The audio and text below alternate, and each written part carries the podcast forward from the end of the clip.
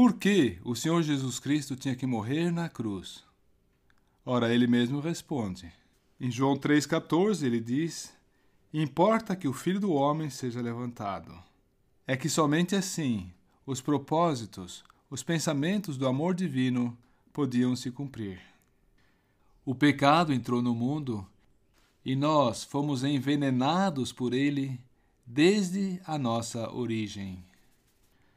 O salmista Davi já descreve no Salmo 51, versículo 5: Em pecado me concebeu a minha mãe. E por isso nós somos destinados à perdição. Nós fomos degenerados pela semente do pecado.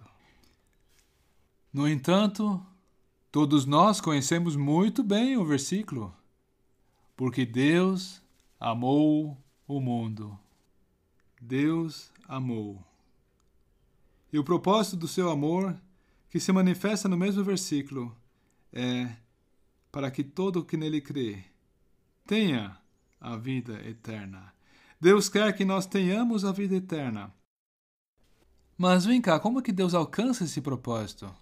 Baseado no que ele consegue efetivar isso? E vamos uma vez mais deixar o Senhor Jesus falar. Como Moisés levantou a serpente no deserto, assim importa, assim importa que o Filho do Homem seja levantado. Para quê? Para que todo aquele que nele crê não pereça, mas tenha a vida eterna. E o mesmo Senhor Jesus ainda diz em João 12, versículo 32: E eu, quando for levantado da terra, todos atrairei a mim. E continuando a leitura, nós verificamos que o próprio Espírito Santo nos explica essas palavras.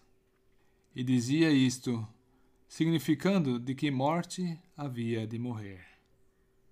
Havia de morrer.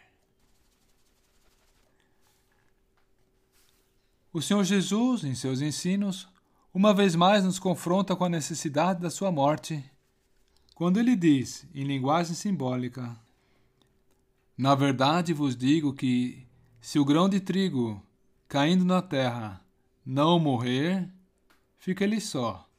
Mas, se morrer, dá muito fruto. João 12, 24. O pensamento de Deus não era que ele ficasse só.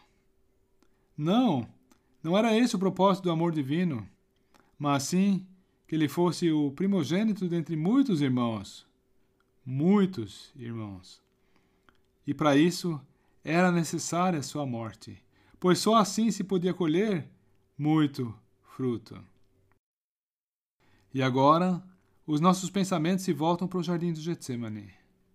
Os dias do ministério de nosso Senhor Jesus aqui sobre a terra estavam quase cumpridos.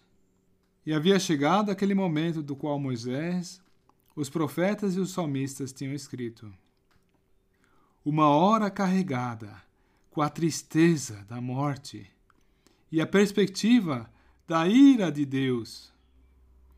E agora nós vemos em oração aquele bendito e perfeito homem que expressa as seguintes palavras: Meu Pai, se é possível, passe de mim esse cálice.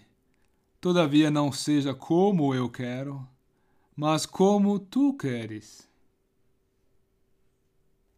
Por três vezes aquele coração faz subir uma oração ao Pai. E então, voltando-se aos discípulos, ele diz: Eis que é chegada a hora. O filho do homem será entregue nas mãos de pecadores. E assim aconteceu. Por quê?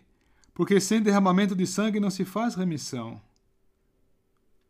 e sendo entregue por determinado conselho e presciência de Deus, foi tomado e crucificado, morto pelas mãos dos injustos. Não, não foi possível. Na verdade, era impossível que ele salvasse o seu povo sem morrer.